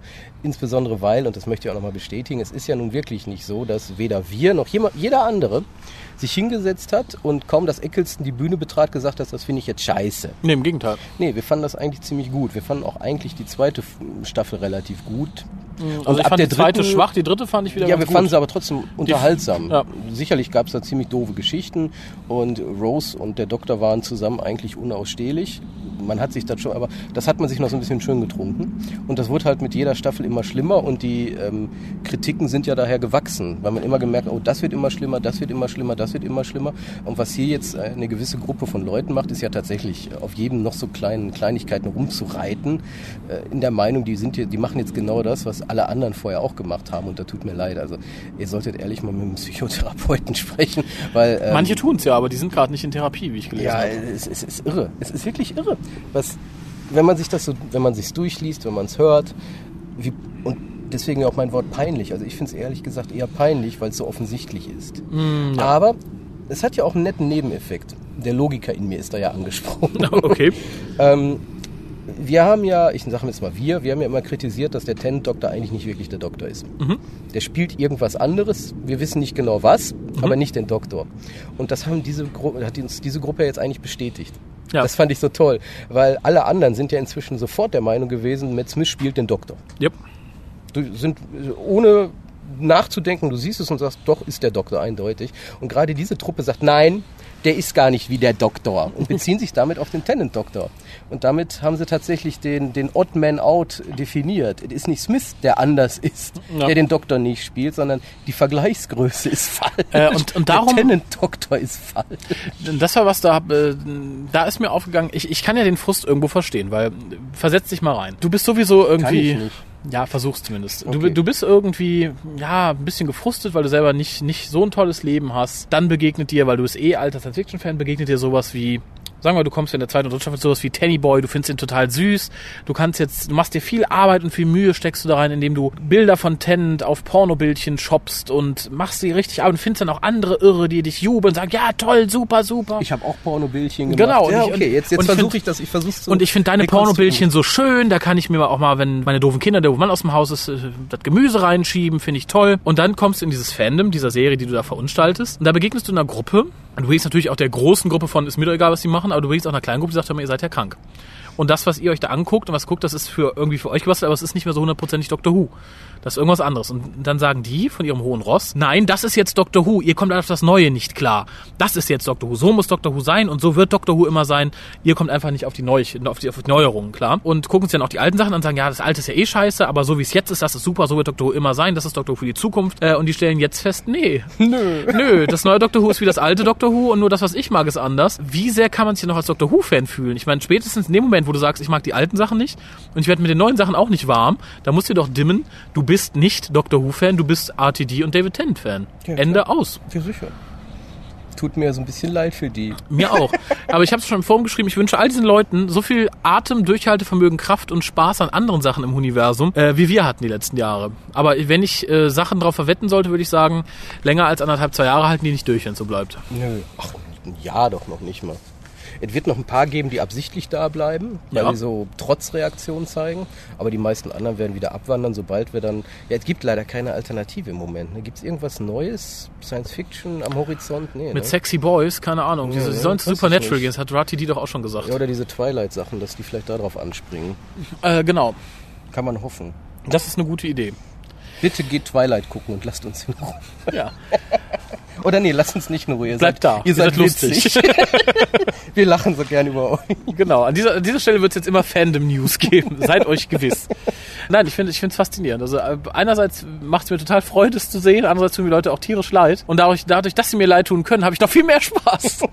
Ich, ich finde es gut. Wie gesagt, ich finde, um das nochmal abschließend zu sagen, Doctor Who ist wieder ein ganzes Stück mehr Doctor Who geworden. Und das kriegt auch das Fandom zu spüren. Und das finde ich gut.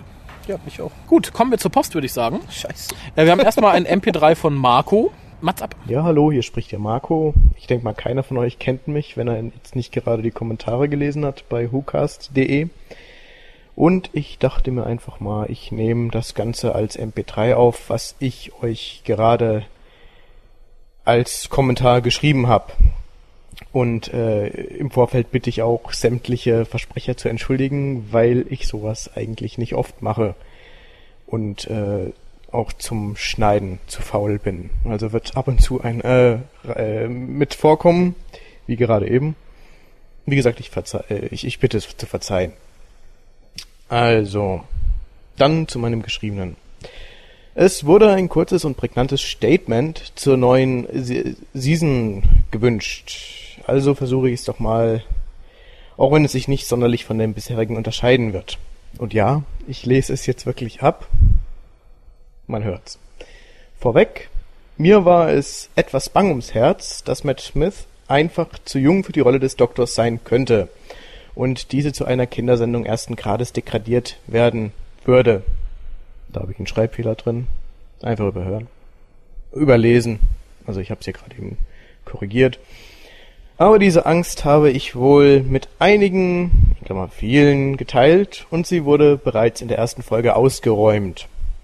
Seine Art, den Doktor zu spielen, weiß zu überzeugen, und schon nach kurzer Zeit hat man den Zehnten vergessen.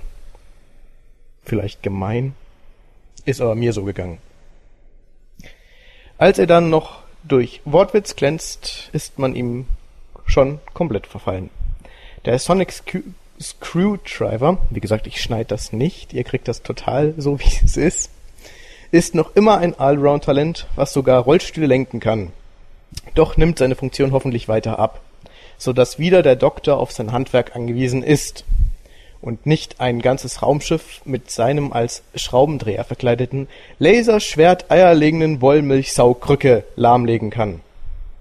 Die TARDIS hat nun auch wieder mehr Augenmerk bekommen, nicht nur Tür auf, Tür zu, sondern vielleicht kommen wir nun endlich einmal in den Genuss, ihr Innenleben weiter kennenlernen zu dürfen. Der, die neue Companion, wie auch immer man das nennt, ist heiß, zweifelsohne, aber mir etwas zu flippig und leicht. Oder wie nennt man ein Kissogramm heute? Oh Gott, es hört sich jetzt an, als ob ich uralt wäre. Egal. Also mit 27 darf man sich noch als jung bezeichnen, würde ich mal meinen. Ja. Aber sie passt dennoch zweifelsohne zur neuen Doktorrolle. Was habe ich noch vergessen? Ach, natürlich, die neue Titelmelodie, das Intro. Grandios. Der Tribut an die alten Folgen gefällt mir sehr. Oder habe ich mich jetzt total getäuscht? Ab Sekunde 35 wird doch die Melodie wieder an die ersten Staffeln angeglichen. Back to the roots sozusagen. So, weiter geht's. Zum Inhalt der Folge muss nicht viel gesagt werden. Etwas flache Geschichte, aber die Einführung des Doktors war sehr gelungen. Ob und was es mit den neuen Fischstäbchen und der Vanillesoße auf sich hat, wird sich dann noch herausstellen. Vielleicht. Vielleicht auch nicht. Zum ersten Mal, sollte ich nun etwas Exorbitantes vergessen haben, wird es das gewesen sein. Das war jetzt komplett falsch abgelesen, aber der Inhalt dürfte doch derselbe sein. So, und ach ja, ich tausche jetzt meinen Klingelton, also jetzt inzwischen habe ich es schon gemacht, äh, auf meinem Handy aus, weil ich da noch die alte drin hatte. So. Das soll es gewesen sein. Ich höre mir das Ganze jetzt erstmal an und wenn es sich zu furchtbar anhört, dann bekommt ihr es doch nicht. Also nicht mal geschnitten. Aber ich denke, ich riskiere es einfach so. Gut, das war's. Bis dann. Man hört sich. Ja, vielen Dank fürs Ansprechen, Marco. Jo. Ähm, ich denke, dass mit dem, äh, mit dem Vergessen ging vielen so, also selbst eingefleischten Fans. Und äh, ich weiß nicht, findet Collier es schlimm, dass Amy ein, ein, ein leichtes Mädchen ist? Wie ein leichtes Mädchen. Ja, hat in seinem MP3 gesagt, sie ist eher ein leicht zu habendes Mädchen, wenn man schon ein Kilogramm Weiß ich ist. nicht. Ich glaube nicht, dass sie leicht zu haben. ist. Sie wirkt zumindest nicht so. Also sie, sie sicherlich, sie, sie, sie tanzt, sie küsst, aber sie hat nicht gesagt, Sie ich tanzt? Reiß, ich, ich reiß mir die Kleider vom Sie Leib tanzt? und begatte jeden. Sie da. tanzt? Ah, hätte, hätte ich jetzt so interpretiert. Aha, Colliers Sie sprach, von, Wunschvorstellungen. sie sprach von Spaß haben. ich glaube nicht, dass sie durch die Gegend läuft und einfach nur Leute küsst. Da muss ja ein bisschen mehr bei der Show noch dran sein. Wobei Show in dem kleinen Dorf, das, ist, das, macht, das macht keinen Sinn. Das ist dieses winzig kleine Dorf. Oder fährt die in die große Stadt nebenan, um da ihre Show abzuziehen. Keine Ahnung. Oder, oder bei jedem Geburtstag in jeder Stadt wird Amy Pond gebucht, als Nein, was und, anderes. und leicht zu haben würde ich jetzt Captain Jack sagen. Also ich habe noch nicht Amy Pond bei einer der anderen Folgen gesehen, wie sie irgendwen angebaggert hat. Und gerade jetzt in der Victory of the Daleks Folge waren ja doch ein paar knackige Mannsbilder mit Schnurrbart. Jawohl. Und stattdessen, was sagt sie? Ey, Churchill. Der war doch auch knackig, auch ohne Schnurrbart. Genau, so schön rund. Und ich denke, wir als ältere Leute können ganz eindeutig sagen, Marco darf sich jung nennen mit 27. Jo, Jo. ja, aber nicht mehr lang. So, kommen wir dann jetzt zur Papierpost. Äh, die sind jetzt ausnahmsweise mal nicht in einer sinnvollen Reihenfolge. Okay, Ich habe die jetzt wahllos gemischt. Gut. Auch die Inhalte. sehr gut. Ich habe Absätze aus einigen E-Mails in andere E-Mails Das ist weniger gut. Doch, das finde ich gut. Äh, der Jod, dem Jod schreibt uns. Dem Jod. Äh, hi Jungens. Stieß gerade auf diesen Artikel, fand ihn sehr interessant. Weiß nicht, ob er bereits inhaltlich aus anderen Foren bekannt ist, will ihn euch mitteilen. So, und äh, der Link ist, also sinngemäß, es ist aus bleedingcool.com und der Thread dort muss heißen The Great Doctor Who Conspiracy of the Fifth Season. Genau, es ist im Endeffekt das, was wir schon sagten, dass in jeder, jeder Folge irgendwas nicht stimmt, worauf nicht offiziell hingewiesen wird. Ja, aber er schreibt auch jetzt noch hier, by the way, der elfte Doktor ist eine Verbesserung. Verglichen mit, figurativ geredet, dem letzten. Emi ist auch lecker, aber so richtig toll fand ich die Geschichten bislang noch nicht. Der Moffmeister wurde wegen seiner bisherigen Arbeit im Vorfeld immer sehr erhöht. Die Dame am Kamin war auch eine gute Episode. Die Blinkstatuen hingegen waren in meinen Augenwinkeln absoluter Mumpitz bei ihrem ersten Abenteuer. Werde die Sache natürlich weiter verfolgen und euch berichten. Auf bald dem J.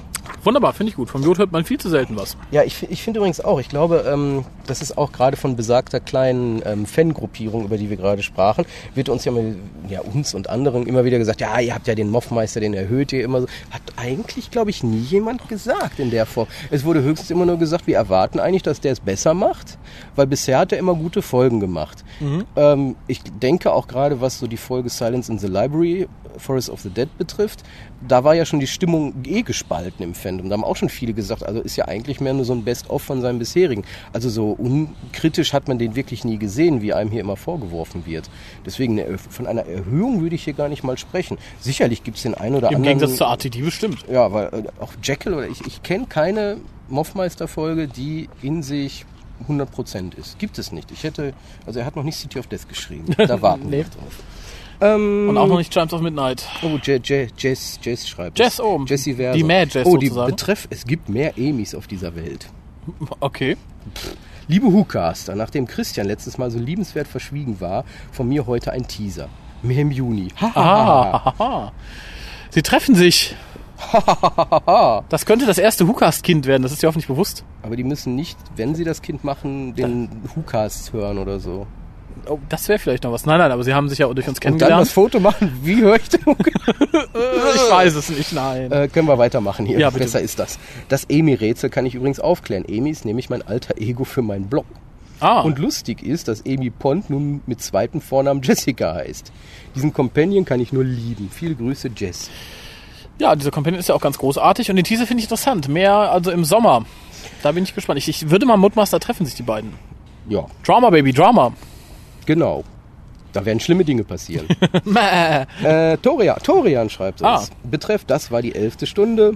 Und mit ihr auch ein Neubeginn in der Doctor Who-Historie. Bevor ich pathetisch werde, sage ich kurz, was ich von der Folge halte. Was habe ich vergessen? Ach ja, hallo Raphael Kolja und oder Harald und oder Gastcasterinnen. Nein, Nein, keiner die sind hier. weg. Alle weg. Das neue Intro. Ein dunkler, wolkiger Vortex aus dem Blitz emporschießen. Ziemlich gruselig. Aber er macht hier so ein Zwinker-Smiley. Ich hasse Smileys, ich hasse es, ich hasse Ich werde sie alle vernichten. es passt prima zum besagten Dark Fairy Tales. Und dann das Doctor Who-Logo, das sich in die TARDIS transformiert. Nur schade, dass Moffat sich gegen das Gesicht entschieden hat. Daher mein einziger Kritikpunkt am Intro. Ein komplett anderes Musikthema bekamen wir zwar nicht, von Murray Gold hätten wir auch nichts anderes erwartet, aber es gefällt mir besser als die vorherigen aus der RTD-Ära. Es ist wieder mehr Flair und Mystery vorhanden, so wie es in Doctor Who gehört. Jawohl. Die bekannte Basssequenz ist allerdings nur schwer auszumachen. Hm, naja, ich finde, man hört sie ganz gut. Ja. Sie ist halt etwas überlagert von dem äh, Von dem Überlagerungsstück. Genau. Der Doktor an sich. Matt Smith hat mich noch nicht ganz überzeugt. Er ist mir noch zu hibbelig gewesen, aber nachdem er sein Tweet-Outfit anhatte, wirkte er gelassener auf mich. Ich hoffe, dass er so wird, wie wir ihn in der Venice-Folge gesehen haben. Die jüngere Inkarnation von Patrick Troughton. Karen Gillian hat mir auf Anhieb gut gefallen, aber ich warte noch ein paar Folgen mit Hat der Gillian geschrieben? Nee, Gillen. Habe Ah. ich Gillian gesagt? Ja. Tut mir leid, wollte ich nie tun. Okay. Ist mir jetzt passiert. Schande über mein Haupt. Gilligan's Island. Ja. Aber ich warte noch ein paar Folgen mit ihr ab, um ein endgültiges Urteil zu fällen. Den Red Hat Bonus hat sie schon mal von mir bekommen. Die Story an sich empfand ich sehr verwirrend. Es ist eben halt kein Blink geworden. Außer dass die Atmosphäre die gleiche ist. Eine Einstiegsfolge ist sie okay. Für. Dir fehlt ein Für. Kriegst du jetzt von mir, kannst du später benutzen. Ah, jetzt hat er hier für. Ah. für meinen für meinen Geschmack. Ach Mensch, Torian. Korrektur lesen, bitte. Bitte. Für meinen Geschmack wieder zu viel Screwdriver. Aber die Quittung kam früh. Der Screwdriver geht kaputt und der Doktor muss ohne ihn eine Lösung finden. Es gibt auch schöne Szenen, wie zum Beispiel, dass alle Doktoren noch einmal kurz gezeigt werden. Der elfte Doktor dann hervortritt und Hello, I'm the Doctor sagt. Apropos Doktoren. War da nicht das Gerücht, dass David Tennant einen Kurzauftritt haben sollte? Natürlich, hier war sein Kurzauftritt. ja, na, dann wünsche ich euch viel Spaß beim Zerreißen der Folge. Viele Grüße, Torian. PS, der Kuss von Amy aus dem Trailer kam nicht vor, oder? Habe ich was verpasst? Äh, nein, kam nicht vor. Ich Der denke, es ist noch. Folge 7. Der Ja. kommt auf jeden Fall noch. Ähm, ja, ähm, ja, stimmt. Was auch schön war bei der Folge war halt, dass er wirklich sich was ausdenken musste.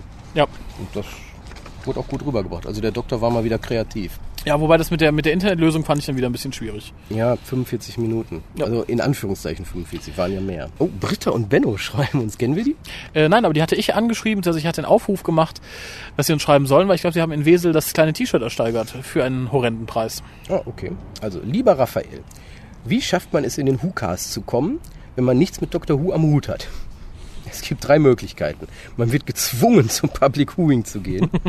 Man zaubert ein unheimlich schlechtes Schnitzelbuffet aus dem Ärmel. Mann oder Frau ersteigert für ihren großen, dünnen Freund ein Dr. Who-T-Shirt zu einem immens hohen Preis.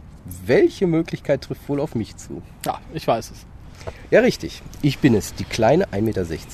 Ich sehe die 16 Euro mal als kleine Spende an, da mein Mann, der Dünne, immer euren Podcast hört und wir euch ja ein bisschen unterstützen möchten. Und das T-Shirt hat der Osterhase gebracht. Den muss man ja auch immer unterstützen. Wir fanden den Abend ganz nett, obwohl ich persönlich auch gerne noch ein Schnitzel gehabt hätte. Schade, dass der Abend so schnell dann zu Ende ging. Wir hätten uns noch gerne mit dir unterhalten. Oh, mit dir hätten sie sich gerne unterhalten. Vielleicht klappt es ja beim nächsten Mal. Sie hätten sich so gerne mit dir unterhalten. Die wollen dich umbringen, ist dir das klar? Ja, ich fürchte auch. Scheiße, ne? äh, vielleicht klappt es ja beim nächsten Mal. Da sind wir wieder dabei, wenn es in unserer Nähe stattfindet. Und wer weiß, vielleicht werden die T-Shirts dann so groß sein, dass selbst eine Frau von 1,60 Meter reinpasst. Das wäre dann aber klein, nicht groß. Im Gegensatz zu dem, was sie ersteigert hat, ist groß. Ja, viele liebe Grüße, Britta und Benno. Äh, ja, vielen Dank, ihr beiden. Ich fand es jetzt auch schade, dass der Abend sich so schnell aufgelöst hat und ich wäre bestimmt auch etwas mobiler gewesen und hätte mich äh, ein bisschen mal das Volk gemischt, wenn wir, äh, wenn ich etwas gesünder gewesen wäre. Äh, ich finde schön, dass ihr nochmal auf das Schnitzelbuffet angesprochen habt. Dann äh, stehe ich wenigstens jetzt als, als Alleiniger da, der ein zusätzliches Schnitzel vermisst hat. Aber gut. Ja, ansonsten, es sind hier in der Gegend immer wieder irgendwelche Treffen. Also gerade die großen Vox-Treffen sind ja meistens hier in dem Raum. Äh, spätestens... Nein, in dem Raum in dem Raum nicht. nicht. Nee. Spätestens im Sommer haben wir dann das große Treffen auf der Bierbörse in Köln. Biersauf, Treffen. Genau. Mehr Bier, Post. Bier, Bier, Bier. Ah. Äh, Maria, Ah, genannt auch Freies. Radikales. Oh Gott, betreff grüner Sonic Screwdriver, yeah. Aloha, ihr Hucaster. Das war er also, der Einstand in die neue Staffel mit dem Moffmeister, dem Quadratschädel und der Rothaarigen. Und ich muss sagen, er war gut. Jawohl. Also der Einstand. Das neue Intro schien mir etwas gewöhnungsbedürftig, aber gut. Und obwohl ich doch recht große Bedenken hatte, was den neuen Doktor angeht, habe ich Dr. Quadratschädel doch recht schnell, naja, nicht ins Herz geschlossen, aber für gut und unterhaltsam befunden. Ja. Des Weiteren ist mir aufgefallen, dass mein Englisch etwas eingerostet zu sein scheint, da ich diesmal unterdurchschnittlich wenig verstanden habe. Daher freue ich mich schon auf eure Zusammenfassung, die dann etwas mehr Licht ins Dunkel bringen wird. So, weiter im Text. Alles in allem war das meiner Meinung nach eine schöne Doctor Who-Folge. Nicht ganz so überbombastisch, aber dennoch sehr schön und lustig umgesetzt. Eine Szene blieb mir am prägnantesten im Gedächtnis. Denn so wollte ich den Doktor immer schon mal sehen. Angekettet an ein Heizungsrohr, zu Füßen einer hübschen Rothaarigen in Hotpants. Nein, eigentlich habe ich mir das nie gewünscht, aber dennoch war der Anblick sehr lustig. Und ich muss zugeben, die gute Karen hat echt schicke Beine. Genug von all den Beinen und Quadratschädeln. Alles in allem war es ein schöner Auftakt und ich kann die nächsten Folgen kaum erwarten. Au revoir, die Maria. PS. Yeah! Ein grüner Sonic Screwdriver. Yeah! PPS. Diese E-Mail wurde vollkommen nüchtern erstellt. Ja, wer es glaubt. PPPS. Ach und kann mir mal einer das mit dem Duckpond erklären? Was ist so wichtig an einem Ententeich ohne Enten? Das wissen wir nicht. Das fahren wir in der letzten Folge dieser Staffel. Das denkst du nur. Da bin ich mir sicher. Das ist, die Bienen sind weg, jetzt sind die Enten weg. Es hat niemals Enten gegeben. Das wäre auch schön. Wenn es niemals Enten, überleg mal, niemals, keine Peking-Ente, nichts, alle weg. Das wäre furchtbar. Was machen dann die Rentner? Tauben füttern. Scheiße. Die kacken ja alles voll. Ja. Das ist die Bedrohung am Ende der Staffel. Zugekackte Städte. Die Pigeons of Death. genau. Äh, nein, ich finde schön, dass die gute Maria mal wieder geschrieben hat. Von der hört man eh viel zu wenig. Ich glaube nicht, dass sie nichts getrunken hat, als sie das geschrieben hat. Und der grüne Screwdriver hat natürlich einen Vorteil. Man muss sich nicht mehr einen abbrechen, um einen Screwdriver äh, blau zu bekommen, wenn man ihn mischt. Sondern man kann einfach den traditionellen nehmen. Der ist nämlich grün. Schön, hast du das gesagt. Nicht wahr? So, der Jan Philipp schreibt. Hallo lieber Hukast. Hallo, lieber Jan Philipp. Ich dachte, ich schreibe euch mal, weil ich unbedingt meinen Senf zu der neuen Folge 11th Hour abgeben muss. Absolut positiv ist mir aufgefallen. David Tennant ist endlich weg.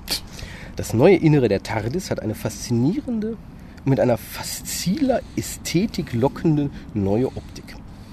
Ich habe es jetzt so vorgelesen, wie es hier steht. Okay. Matt Smith hat, wie ich finde, einen tollen schauspielerischen Job hingelegt. David Tennant ist endlich weg. Man kann es nicht oft genug wiederholen. Ja, das neue Intro finde ich, bis auf das Theme, klasse. Mir fehlt da irgendwie ein bisschen Pep in der Musik. Äh, hatte ich schon erwähnt, dass ich es toll finde, dass David Tennant endlich weg ist. es gab eigentlich nur eine Sache, die mir so nicht gut gefallen hat. Und zwar, dass Prisoner Zero irgendwie so aussah, als würde er in seiner Freizeit aus, Bauch, aus der Bauchdecke platzen und Sigourney Viva jagen. Jeder braucht ein Hobby.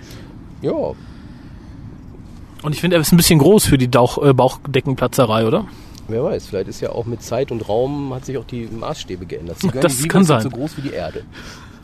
Ich freue mich schon auf die nächste Folge. So, das war's eigentlich. Ach ja, ich wünsche euch und den Zuhörern frohe Ostern. Euer Jan Philipp.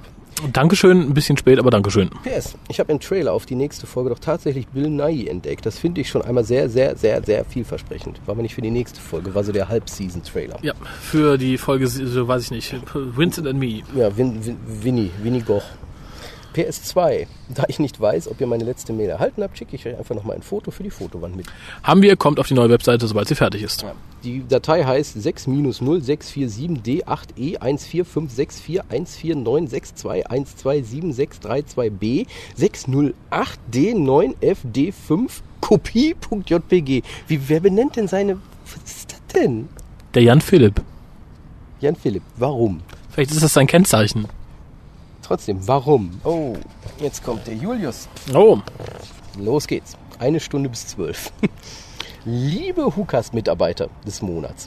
Nun, war es doch tatsächlich soweit. Matt Smith hat uns allen gezeigt, dass Äpfel und so ziemlich alles andere Essbare auch nicht schmecken. Mir hat die Folge sehr, sehr gut gefallen. Mir haben Dr. Amy und Rory sehr, sehr gut gefallen. Prisoner Zero war wirklich super. Dieses Dual Shapeshifter-Ring hat richtig Spaß gemacht. Besonders Hund und Mann. Dann die Szene auf dem Platz, in der wortwörtlich gezeigt wird, wie der Doktor so tickt. Absolut fantastico. Lieber Julius, auch für dich gilt die deutsche Rechtschreibung und Grammatik. Die gilt für alle hier. Die ist nicht fakultativ, die ist obligatorisch. Insbesondere wenn man uns E-Mails schreibt. Weil das hilft dem jeweils Vorlesenden, insbesondere mir, dabei nicht Mordgedanken zu entwickeln. Das tue ich gerade. Neue Regel. Wer mehr als dreimal die Grammatik vergewaltigt, da wird der Brief sofort abgebrochen. Ja, und zwar vergewaltigt. Also man kann natürlich Fehler machen, aber ne? Du weißt was. Du weißt, was ich meine. Obacht! Warum gab es sowas nie in den letzten vier Jahren? Die Charaktere sind viel schöner erzählt als alles, was es in letzter Zeit gab. Das Bild sieht wunderbar aus und Matt Smith, um es mit den Worten von Engelskrieger zu sagen, Huderman. Matt Smith, definitely. Der Typ spielt so erfrischend, so abwechslungsreich, so, so, so gut. Er ist einfach gut. Und das trifft auf die ganze Folge zu. Doctor Who hat sich innerhalb einer Folge von einer big pompös London, London, London, was auch seinen Reiz hat, Serie zu einer feinen, schönen britischen Kleinstadtsendung entwickelt. Ja klar, die Kleinstadt wird nicht bleiben. Das war so erfrischend, dieses Dorfleben. Und die Figuren im Dorf, die Oma und der Hacker. Der Hacker im Dorf Die natürlich. Oma und der Hacker. Die Oma und der Hacker. Das ist die neue BBC-Serie, die Oma und der Hacker. Das war, das war kein Hacker, das war der notgeile Pornsurfer. Pornsurfer. Toll.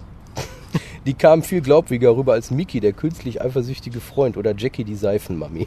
die Seifenmami. Die beide aus GZSZ bzw. entsprechendes Pendant zu stammen scheinen. Zu Amy habe ich eine Vermutung.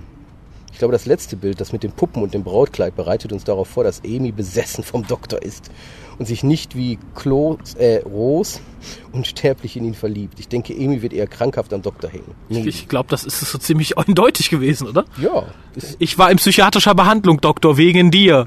ja, ist eigentlich, die Frage ist halt nur, ob sie ihn umbringen möchte oder ob Nein. sie Romana ist. Wäre gar, oder die Rani. Die Rani natürlich. Wäre gar nicht so schlecht. Jedenfalls ist Amy schon mal viel besser als alle anderen. Die Feuerwehraktion war köstlich. Die haben wir ganz vergessen, eine Feuerwehrauto. Fand ich so toll nicht. Aber ist Nö. was gefahren. Das man haben wir braucht, auch schon lange nicht Man mehr. brauchte halt ein Auto. Der, der Pertwee hat das auch gemacht. ja. Der Pertwee wäre aber auf die Leiter geklettert während der Fahrt. Während der Fahrt. Mit seinem Cape. Duck. Überhaupt habe ich sehr viel gelacht. Also wirklich Duck gelacht. Pond. Ja, vielleicht deswegen. Da- Das, dann, hätten, dann hätten sie länger drauf rumgeritten. Ja, das sind für die kleinen Feinheiten für uns. Also wirklich gelacht, weil es Spaß gemacht hat. Nicht nur, weil ein paar ulkige, absurde Szenen drin sind. Okay, okay, okay. Auch in den letzten vier Staffeln habe ich sehr gerne gelacht, aber nicht so gern wie hier. Das, oh, ich lache jetzt. Das mache ich aber nicht gerne. Ich fühle mich nicht wohl. Scheiße. Aber ich fühle mich schmutzig. Aber ich sag trotzdem. Ich bin aber nicht glücklich. Wie der Doktor das Fischstäbchen ableckt oder das Toastbrot aus dem Haus wirft und ihm rät, nicht wiederzukommen. Das finde ich gut. Ja, das- ist im Toaster super. And don't come back. You're Scottish. Fry something. Toll. Das Wibbly-Wobbly kam ein wenig komisch rüber, aber das ist egal. Soll es ja auch. Es Ja. soll abgehandelt werden und dann nie wieder kommen. Der Screwdriver, mein Gott, mir gefällt gerade auf, dass Moffat wirklich alles besser macht. Wird viel, viel besser verwendet als früher. Allein schon, dass der Doktor den Screwdriver wie ein echtes Lockpick-Set benutzt zum Schlösserknacken und nicht einfach einmal raufzeigt, drückt und dann ist die Tür offen. Einzig mit dem Vorspann und der Musik muss ich mich noch anfreunden. Nee, brauchst du nicht. Du kannst dich auch schmutzig fühlen, auch wenn du so gut findest. Genau, Hauptsache du lachst dabei. Du lachst und sagst, Scheißmusik. Aber ich find's so witzig. Beavis und Butte. Das machen wir auch mal. Audiokommentar für irgendeine bescheuerte RTD-Folge. Die Handlung genau klein genug, um die Einführung der Charaktere zu perfektionieren. Insgesamt viele typische Moff-Elemente und das war gut so. Der Vergleich Rose 11th Hour. Aha, nein, das wäre Rose gegenüber nicht fair. auch noch schön. Der Doktor fleht die TARDIS an ihn reinzulassen. Schreibmaschine in der TARDIS. TARDIS-Einführung allein, dass die ganzen Details gezeigt wurden. Doktor sieht die neue TARDIS und sagt, oh du sexy Teil. Und haut erstmal ab, will also erstmal Zeit mit ihr allein verbringen. Süß steht hier. Ja, ansonsten big, big up. So habe ich mir das gewünscht. Gruß Julius. Jawohl. Kann der, ich zustimmen. der Mann, der noch nicht so wirklich die deutsche Sprache mag. Aber, Aber er muss lachen, wenn er sie hört. Aber er ist nicht glücklich. Grammatik. äh, der Jens. Ah, Der liebe Jens. Hallo Hucaster. Erstmal schöne Grüße an Bianca, Raphael und Harald und natürlich an Kolja in Abwesenheit. Setzen. Sechs. Thema verfehlt. War ein schöner Hucast über The Leisure Hive. Ach so, Entschuldigung. Okay, ich nehme alles wieder zurück. Bianca kann ruhig mal wieder mitcasten. Ja, Ja. aber dann soll sie einfach mal ehrlich über ihre Sexualität sein. ich finde Sie auch. sollte mal ehrlich sein. Einfach mal Und bildhaft offen, beschreiben. Bildhaft beschreiben, offen sein und auch mal sich vielleicht dann mit ihrer Mutter zusammensetzen und sagen, Mutter, ich möchte, dass du dir das anhörst. Genau, das weißt du auch Bescheid. Dann weißt du Bescheid. Ich möchte mich dir öffnen. ja. Die Folge dümpelt bei mir so im Mittelfeld herum. Es gibt wesentlich schlechtere, aber auch wesentlich bessere. Was mich aufhorchen ließ, war Quantel. Quantel war stark beteiligt an den Spezialeffekten bei den Tripods. Für die, die es nicht kennen, die dreibeinigen Herrscher. In jeder Einstellung, wo die Dreibeiner durch die Gegend laufen, Alpen, Frankreich, England und so weiter, waren die Quantelmaschinen beteiligt. Die BBC hat noch einige unter eigener Flagge, also nicht angemietet, bei sich rumstehen. Das letzte Mal waren die Quantelsysteme bei Avatar beteiligt. Der lief ja gerade erst im Kino. Vielleicht war The Leisure Hive auch nur ein Test, was man mit den Dingern so anstellen kann. Was mich am meisten geärgert hat, war tatsächlich K9, der anscheinend die Robotgesetze von Asimov nicht kennt. Selbstschutz kommt darin auch vor. Nur K9 hat anscheinend geschwänzt. Nein, nein, nein, aber bei K9 kommt Ballspielen vor Selbstschutz. Auf jeden Fall. Bleibt für mich noch die Frage, wer mehr Schaden anrichtet, RTD oder JNT. Mit huvinistischen Grüßen, das Jens. Ähm, RTD. Mehr RTD, Schaden. definitiv. Weil JNT hatte immer noch dieses, das Wohl der Serie im Auge. Der war immer noch so, er war sich seiner Position in der Serienhistorie sehr wohl bewusst. Also dass er, dass er deswegen trotzdem falsche Beschlüsse macht. Aber ähm, ihm, ihm lag immer Dr. Who sehr am Herzen. Und ähm, ich, ich glaube, er war zwar auch immer dieses, ich will in die Nachrichten, Mhm. aber schlussendlich wegen Dr. Who. Und äh, RTD ist halt so eine Medienhure. Und ähm, ja, hat, die Frage stellt sich nicht. Also RTD würde oder hat der Serie deutlich mehr geschadet als Ja. JNT. Ähm, Mojo. Mojo. Betreff, ja, er ist da. Hallo liebe Hucaster. Auch ich möchte euch mal wieder schreiben und meine Meinung zu der elften Stunde preisgeben. Ich möchte gar nicht allzu viel dazu schreiben, da ihr bestimmt eh das meiste dazu erwähnen werdet. Deshalb versuche ich mich kurz zu fassen. Erstmal zum Doktor an sich. Der Doktor ist klasse. Ich nehme ihn sofort ab, dass er der Doktor ist. Genauso durchgeknallt wie der zweite Doktor und mindestens genauso ein Plappermaul wie der vierte Doktor. Einfach herrlich. Am Anfang sicherlich noch ein wenig hibbelig, aber das wird sich sicher legen, denn er kocht ja noch, wie er selber sagt. Auch Emi überzeugt auf ganzer Linie und das Duo passt perfekt zusammen. Gut, die Story war jetzt nicht das Beste, was Moffat geschrieben hat, aber wenigstens gab es eine Story rund um die Einführungsfolge, was man zum Beispiel bei End of Time nicht unbedingt sagen kann. Hier war ja auch eine Ausführungsfolge. Ausscheidungsfolge kann man auch sagen. Immer noch besser als eine, äh, immer noch besser eine leichte Story als gar keine Story. Und es tut der Folge auch keinen Abbruch, weil es sowieso mehr um die Charaktere an sich ging. Und wir haben über die Staffel hinweg noch genug Zeit für gut durchdachte Doktorgeschichten. Ich jedenfalls fühlte mich sehr gut unterhalten und selbst nachdem ich die Folge jetzt zweimal gesehen habe, werde ich sie bestimmt in den nächsten Tagen noch ein weiteres Mal sehen. Was ich bei den vorherigen Staffeln nie gemacht habe. Auch der Rest hat mir recht gut gefallen. Angefangen vom Intro bis hin zur neuen TARDIS, die viel detailreicher geworden ist als die letzte. Man freut sich wieder auf Dr. Who und allein dafür bin ich Stephen Moffat schon sehr dankbar. Auch ich hatte meine Bedenken, als ich gehört habe, dass so ein junger Spund namens Matt Smith den Doktor spielen soll. Aber ich finde schon jetzt, dass er ein grandioser Schauspieler ist und ein noch viel besserer Doktor. Übrigens habe äh, ich in den letzten Wochen mal ein paar Classic-Folgen sehen können und wollte euch dazu mal ein kleines Feedback geben, was ich so von der Folge gehalten habe. Ich habe zwar noch nicht viele Classic-Folgen gesehen, aber es wird zu langsam. Also, vom ersten Doktor, Unearthly Child. Den ersten Teil fand ich gut, das war es dann aber auch schon. Die nächsten drei Teile mit den Steinzeitmenschen war sowas von langweilig, dass ich ungelogen eingeschlafen bin. Wirklich keine gute Folge, um mit Dr. Who anzufangen. Bewertung 4 von 10 und auch nur wegen dem guten ersten Teil. Okay. The Daleks. Die Folge fand ich schon wesentlich besser und unterhaltsamer. Bewertung 7 von 10. The Time Meddler. Für mich die beste der drei Erst-Doktor-Folgen, die ich bisher gesehen habe. Die Folge war meiner Meinung nach sehr spannend. Bewertung 8 von 10. Dann also vom zweiten Doktor The Tomb of the Cybermen. Ganz nett, mehr aber auch nicht. Für mich eine Durchschnittsfolge 6 von 10. The War Games. Ihr werdet mich jetzt für verrückt halten, aber das war für mich die bisher beste Klassik-Episode, die ich gesehen habe. Gut, sie ist ein wenig lang, Doch ein wenig. aber ich fand sie sehr spannend und der schottische Companion, dessen Namen ich schon wieder vergessen habe, war genial. Jamie. Ja, und für die Tennant-Fans unter euch, merkt euch einfach, da ist Jamie. Hilft euch weiter, glaube ich, über die Trennung hinwegzukommen. Viel Action, eine gute Story. Ich habe Gallifrey gesehen, eine Regeneration, ein weiterer Time Lord, was will man mehr? Außerdem weiß ich jetzt, woher Joss Whedon seine Dollhouse-Idee her hat. Sogar der Stuhl für die Gehirnwäsche der Soldaten sah fast identisch aus. Alles in allem würde ich der Folge eine 9 von 10 geben. Vom dritten Doktor hat er gesehen. The Sparehead from Space. Der Doktor hat einen Schuhfetisch und ein tolles Auto. Kurz und knapp 7 von 10. The Three Doctors. Die Doktoren streiten sich und mögen sich nicht. Dafür gibt es eine 6 von 10. Death to the Daleks. Da fällt mir nur eins ein. Es war meine erste Klassik-Episode und ein Kulturschock. Außerdem langweilig. 3 von 10. So, wir nähern uns dem Ende. Jetzt kommt noch der vierte Doktor. Genesis of the Daleks. Die für mich bisher beste Dalek-Folge, wo ich ein wenig mehr über die Daleks erfahren habe. 8 von 10. Pyramids of Mars. Schleichende Robotermumien. Ich konnte eure Begeisterung nicht teilen. Von mir gab es nur eine 5 von 10. The Robots of Death. Die Folge lebt von der Spannung, wer denn der Mörder ist. Gute Idee. 7 von 10. Jetzt Destiny of the Daleks. Roboter gegen Roboter. Wer gewinnt? Der Doktor. 8 von 10.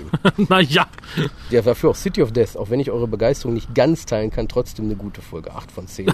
genau wie Destiny of the Daleks. Interessant. Ketzer, Ketzer. Auf den Scheiterhaufen mit ihm. Vom fünften und sechsten Doktor habe ich leider noch nichts gesehen, aber es geht schon mal voran mit meinem Nach Nachholen der Classic-Folgen. Sehr gut, sehr löblich. Ich will euch auch nicht weiter quälen, da meine Mail schon wieder zu viel, äh, schon viel zu lang geworden ist.